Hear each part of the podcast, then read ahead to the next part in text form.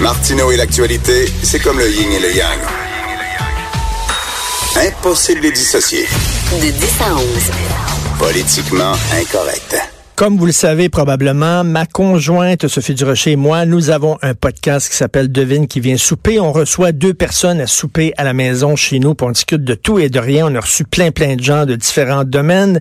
Et là, euh, notre nouvel épisode, je pense le 12e, 13e, 11e, en tout bref, qui est en onde aujourd'hui, qui est disponible sur le site de Cube Radio. Euh, S'il n'est pas disponible là, c'est dans quelques heures. On a reçu à souper à la maison Jean-François Lisée et Régine Laurent. On peut en écouter un extrait. Il y a un moment où, avec les, les femmes du caucus euh, du, du Parti québécois, on s'est mis à discuter de quelle est la meilleure lotion auto-bronzante. Puis elles avaient tout un avis. Ben oui, j'en doute pas. Et Ben on oui. avait une pharmacienne. Et puis euh, j'ai dit OK. Ben oui. Diane J'ai Lamar dit, est ouais, pharmacienne. Diane Lamar a dit Ben c'est ouais, celle-là. J'ai dit OK. Et t'as pas dit à un moment donné, fuck off, je Non, veux rien savoir. dit, j'ai dit, Mais tu peux là, pas dire fuck c'est- off. c'est dans, dans, dans le livre, j'ai 50 leçons de politique Ouais. appliquée, puis c'est là Oh, que je mets... Je les trouve drôles. et, Ouais. euh, Et c'est là bon, que je mets celle bon. de Jacques Parizeau. Pour la souveraineté, la maison est prête à tous les sacrifices. C'est très bon. Alors, donc, je dis, écoutez, si vous voulez que je mette le- le- l'autre ans, je vais en mettre. Si vous voulez que je mette des lunettes, je vais en mettre.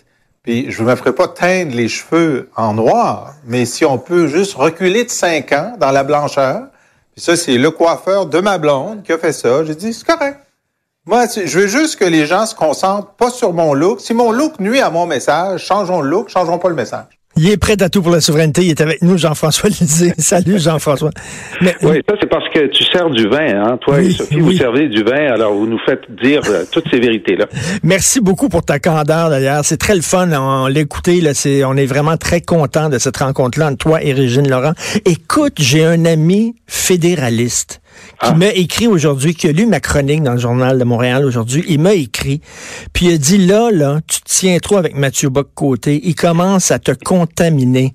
Il dit, je vais appeler, il y a sûrement une ligne 1-800 où je peux appeler parce que tu as besoin d'aide, Richard. Lui, parce que j'ai fait mon coming out en disant, j'étais un souverainiste dormant, un souverainiste paresseux, un souverainiste un peu endormi. Euh, mais là, avec tout ce qui se passe ces temps-ci, ça ravive ma fibre souverainiste et je crois que je ne suis pas le seul, Jean-François. Ben, c'est clair, j'ai vu euh, des gens, euh, après la manifestation de, la fin de semaine, euh, moi j'ai mis quelque chose de très soft, pas comme le coup de poing que tu as fait dans ton, ton excellente chronique de ce matin. J'ai dit, est-ce que c'est juste moi ou j'ai l'impression que plus ils manifestent comme ça, surtout avec un caractère religieux très important, plus les gens vont être pour la laïcité. Et là, j'ai j'ai du monde qui ont répondu, oui, ma mère, après avoir vu la manif, est devenue pour la laïcité. Alors là, le pas suivant que toi tu franchis, c'est ben, est-ce que le Canada va nous laisser prendre la décision majoritaire que l'on veut prendre, d'avoir une loi ici sur la laïcité qui est moins sévère que plusieurs des lois européennes, mais qui euh, qui nous va à nous? C'est ça la question. Si Et- le Canada et- ne nous laisse pas faire, ben il n'y a pas d'autre solution que de, de, de, de prendre toutes nos décisions nous-mêmes. Et cette jeune fille-là, euh, voilée, qui était à Denis Lévesque, elle dit, elle, je- elle a migré ici, mais j'ai immigré au Canada, j'ai pas immigré au Québec. Et le Québec n'est pas un pays. Et là-dessus, elle a tout à fait raison. Elle dit, moi, j'ai immigré au Canada et moi, je vais respecter les lois canadiennes et non les lois québécoises. Et ça, c'est tellement clair. C'est tellement clair que, t'imagines si on était un pays, les gens qui viendraient ici au Québec, ce serait fini cette ambiguïté-là, une fesse à Ottawa, une fesse à Québec. Ils viendraient au Québec, il y aurait un passeport québécois, ils salueraient le drapeau québécois, ils respecteraient les... Il me semble que tout serait beaucoup plus clair. L'ambiguïté, c'est vrai que c'est pas bon pour personne. Ben, et puis, euh, si on se met dans leur euh, dans leurs souliers, lorsqu'ils arrivent euh, au Canada, c'est le Canada qui les accueille, c'est le Canada qui leur donne la citoyenneté. Ils prêtent serment à la reine et ils prêtent serment au Canada. Alors, ensuite de voir qu'il y a un autre gouvernement qui a l'air d'un gouvernement paramunicipal qui dit autre chose. Mais là, on dit, mais, mais moi, je suis au Canada. Alors, effectivement, avoir un pays à soi, c'est sortir l'ambiguïté. Puis là, il n'y a plus de question qui est posée. C'est le Canada, c'est le pays voisin. Ici, vous êtes au Québec. Puis il y a juste l'indépendance qui peut arrêter cette ambiguïté-là. Ben, tout à fait. Écoute, puis là, on demande, mettons, là, dans, dans la fédération, euh, il y a une clause disant vous pouvez euh, vous soustraire à la charte des, des, des droits de la personne. Fait que nous autres, on utilise cette clause-là, elle est là. Puis quand on l'utilise, on se fait chialer après en disant ben là, vous l'utilisez. Ça, c'est comme si, mettons, je vis chez mes parents, puis ma mère dit une fois par mois, tu peux recevoir des gens souper puis mettre la musique bien forte. Fait que je dis OK, fait que je le fais. Puis là, elle me dit hier, t'as bien mis la, musique forte, Richard. Ben oui, mais c'est parce que c'était un règlement, j'ai le droit une fois par mois. Hmm. Ah, c'est exactement ça. Et là, il y a, y a, vraiment un mouvement au Canada anglais pour dire que ben finalement, euh, on ne devrait pas pouvoir utiliser cette clause-là. C'est une clause ben toxique. Voilà. Non seulement elle est là, non seulement elle existe, mais même elle existe dans un document qu'on n'a même pas signé, nous autres. On trouvait que le document allait pas assez loin pour nous autres. Même qu'on a eu un référendum, personne s'en souvient. En 92, il y a eu un référendum sur une version améliorée de la Constitution. On a dit non à 57% On l'a rejeté, cette Constitution-là, mais elle s'applique quand même. Puis, même si on n'était pas d'accord, si on l'utilise, ils disent, ah, vous pouvez pas l'utiliser. Voilà. Tu sais, à un moment ben on, va, bien comprendre qu'on n'est pas bienvenu. Là, je, je me sens pas bienvenu, moi. Écoute, c'est moi, j'ai toujours cru que les Québécois voudraient que la souveraineté soit faite par des fédéralistes, par des gens qui hmm. ne sont pas souverainistes. On dirait qu'on ne trosse pas les souverainistes en disant, ben c'est certains qui sont pour la souveraineté, là. ils prêchent pour leur paroisse. Mais quand c'est Bourassa que hmm. failli, là, failli faire la souveraineté, oh, on était derrière lui. Puis là, hmm. peut-être que Legault, peut-être que Legault qui se dit non national, non séparatiste, fédéraliste, peut-être que lui, par l'absurde, va démontrer à quel point c'est un carcan, la fédération. C'est sûr que la démonstration, et puis là, ce qui va être très important, c'est bon, l'adoption du projet de loi est, acquis. Là, il va être, il va être peut-être modifié légèrement, mais pas dans, dans, dans, tout ce qui est euh, central et très appuyé par les Québécois. 70% des Québécois appuient. Euh, donc, euh, ça va être adopté. Quelle sera la position du gouvernement canadien? C'est ça qui va être très important. Euh, moi, j'écoute attentivement les réponses qui sont données aux, aux, très bonnes questions que le bloc pose tous les jours là-dessus. C'est les seuls à interroger euh, fédéral là-dessus. Le ministre de la Justice fédéral, il dit c'est inacceptable. La loi est inacceptable. On va protéger les droits. On va attendre que la loi soit votée et ensuite on euh, prendra euh, prendra des actions. Alors quelles sont les actions qui ont à leur disposition? Il y a le pouvoir de désaveu. Ça c'est dans la Constitution canadienne. Une province qui adopte une loi pendant un an, le gouvernement fédéral peut dire cette loi là elle ne s'applique pas. Ce ah pouvoir-là n'a pas été utilisé depuis 1943 pour une loi de l'Alberta. C'est l'agent de bombe atomique. Moi, je pense qu'ils n'utiliseront pas la bombe atomique. Ben surtout, euh, surtout que Justin Trudeau a besoin des votes du Québec pour les prochaines élections fédérales. Oui, mais ça, il y, a des, il y a un gros problème. Parce que là, il, il y avait une, possibilité, puis on, on sent qu'à l'intérieur du cabinet Trudeau, des gens comme Mélanie Joly, puis euh, le, ministre Champagne disent euh, Nous, on est contre la loi, mais c'est une décision québécoise. Mmh. s'arrêter ça. Mais ils ont perdu le débat. Parce que c'est clair que la position de M. Trudeau, de son ministre de la Justice, c'est non, non, c'est pas une affaire québécoise, c'est une affaire canadienne. On va intervenir. Donc, l'autre élément qu'ils ont entre les mains, c'est de demander à la Cour suprême si le Québec a le droit d'utiliser la clause dérogatoire à des fins préventives, c'est-à-dire avant même que la loi soit contestée. Et il est possible que la Cour suprême dise, ben non, vous n'aviez pas le droit d'utiliser cette clause-là comme ça. C'est que je retire la clause de la loi et donc tout le monde peut contester la loi puis dire qu'elle ne doit pas s'appliquer. Alors ça, ça va être euh, le moment où la Cour suprême va dire qu'on n'avait pas le droit d'utiliser la clause. C'est le moment où on va nous dire, ben vous avez vraiment pas le droit de choisir les règles du vivre ensemble tant que vous êtes dans ce pays-ci. Ça va mmh. probablement arriver euh, en 2020 ou en 2021. Écoute, je suis fâché contre le PQ pour une affaire. Puis si tu peux m'expliquer ce qui s'est passé. C'est-à-dire que là, la CAQ va faire l'histoire en réglant ce problème-là, en adoptant la loi 21. Puis on espère qu'on va pouvoir tourner la page et passer à autre chose. On espère, on verra.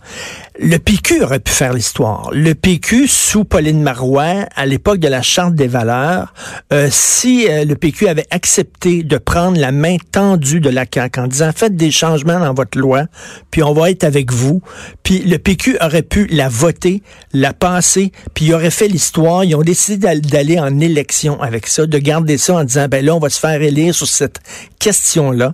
Et finalement ils ont perdu les élections. Qu'est-ce qui s'est passé? Pourquoi le, PQ n'a pas accepté la main tendue de la CAQ, puis régler ça? Ben, D'abord, euh, ce qu'il faut dire, c'est que l'élection de 2014 ne s'est pas faite sur le, sous le thème de la de, de, de, la, Charte. Euh, pas du tout. Euh, d'ailleurs, pendant les trois premières semaines de la campagne, il n'en a pas été question. Et c'est seulement à la troisième semaine, alors que l'élection était déjà perdue, que ça a été introduit dans le débat, puis de façon assez gauche. Alors, ceux qui disent qu'on a utilisé la laïcité à des fins électorales ont tort. Ben oui, vous êtes allé en élection avec ça, vous auriez pu régler avant les élections. vous auriez pu régler. Non, mais je veux dire, on n'a pas fait de la, de la laïcité l'enjeu de la campagne. Puis je dis pas qu'on a eu raison de pas le faire, mais c'est faux de dire qu'on a fait la campagne sur la laïcité. On l'a fait sur autre chose. Puis on a perdu sur autre chose. Maintenant, la question de savoir si la CAC aurait pu voter avec nous, euh, moi, j'étais évidemment membre du, du Conseil des ministres. J'aurais, euh, euh sans révéler euh, ce ben que je disais à l'interne, et vous, vous avez vu ensuite que ce que j'ai mis dans le programme du Parti québécois est beaucoup plus proche de la position que la CAC défend maintenant que que de la charte. Et donc, effectivement, moi, je considérais que euh, la charte prenait une trop grosse bouchée, ça couvrait mhm. l'ensemble des membres du secteur public. Oui, oui, mais même les infirmiers, les, infirmières et tout, c'était trop. Euh, puis, il n'y avait pas de clause grand-père. Alors donc, essentiellement, ce que j'ai proposé au Parti québécois, ce qui est le programme du Parti québécois maintenant, est beaucoup plus proche de la position de la CAQ, et c'est pourquoi euh, nous, on pense que ça devrait être aussi dans les dans les dans les garderies, dans les garderies installées. Et d'ailleurs, le sondage que la CAC a publié la semaine dernière montrait que 60% des gens pensent aussi que ça devrait s'appliquer dans les CPE et les garderies installées. Et dans les écoles privées aussi. Je sais pas pourquoi les écoles privées auraient un traitement spécial. Dans les écoles privées. Alors ça, ça va être le combat qui va être mené euh, par le Parti québécois pour améliorer le projet de loi euh, d'ici son adoption au mois de juin. Puis j'espère que ces gains-là vont, être, vont être mais, faits. Mais si le fédéral, on est, on est tout le temps comme ça au Québec. C'est quand on se fait donner des coups de pied dans, dans le cul, excuse-moi, puis des, puis des claques d'en face que soudainement notre fibre nationaliste remonte. On a besoin d'être frappé. On a besoin d'être bon.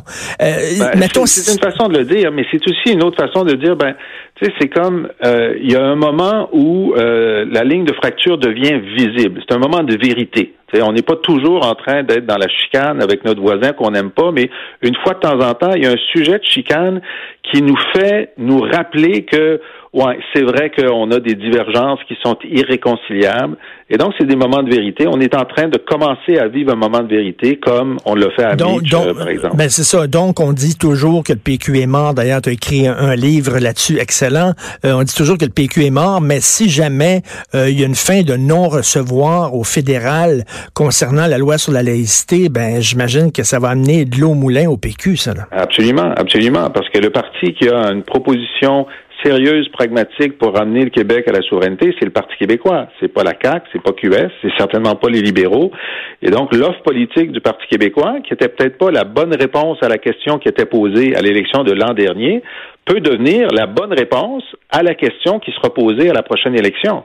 Alors, donc, la situation peut changer complètement à cause du moment de vérité qui est posé par euh, le refus canadien d'accepter euh, notre volonté de, de, fixer nos propres règles. En tout, au tout début euh, de l'entrevue, je parlais de notre podcast Sophie et moi. T'en as un, je me suis abonné d'ailleurs hier. Je t'ai écouté pendant 20 minutes parler de l'histoire du Québec, puis une réponse extrêmement juste et intéressante à Charles Taylor, où tu dis j'ai honte de Charles Taylor. Donc, tu as commencé ton, ton podcast hier. Oui, tout à fait. Alors, j'ai décidé de, de dire euh, bon, euh, je vais euh, je vais permettre aux gens parce que de plus en plus de gens, ben vous Cube Radio, c'est votre c'est votre façon d'être aussi. Mm. Les gens écoutent, téléchargent. Et je dis bon, ok, je vais raconter des choses, je vais dire ce que je pense dans une balado hebdomadaire de commentaires politiques et les gens ont l'exclusivité de mon commentaire. Bon, par exemple, le premier c'est sur Charles Taylor. Charles Taylor a dit j'ai honte du Québec. Il a dit ça. J'ai bien écouté ses entrevues, puis je trouve que ses arguments sont tellement mauvais pour un intellectuel que je dis pourquoi j'ai honte de Charles Taylor. Alors, les gens qui vont s'abonner, ils vont sur laboîtealisée.com ou tapez la boîte dans Google, vous allez le retrouver. Et ils ont l'exclusivité de mon commentaire pendant une semaine. Ensuite, ce sera sur mon blog. Mais chaque semaine, ils ont ça. Et aussi, il y a une deuxième balado qui est sur des, des pages de l'histoire du Québec. Moi, j'ai beaucoup écrit sur l'histoire du Québec, sur Bourassa, sur euh, Kennedy et le Québec, etc. Et donc, je vais euh, faire morceler ces éléments-là de ma vision des grands événements de l'histoire du Québec. Et les gens peuvent s'abonner à ça, écouter ça tranquillement dans leur euh, dans leur voiture ou dans le métro ou même prendre euh, la version audio qui est maintenant disponible du livre Qui veut la peau du Parti québécois.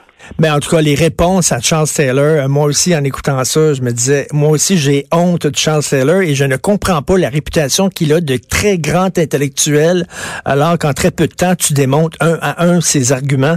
Euh, merci beaucoup, Jean-François, de nous avoir parlé. Puis j'invite les gens à, t'écouter avec un, petit verre dans le nez. Euh, devine qui vient souper, puis Régine Laurent. Merci. Excellent, à bientôt. Merci beaucoup. On s'en va tout de suite à la pause. Vous écoutez Politiquement Incorrect.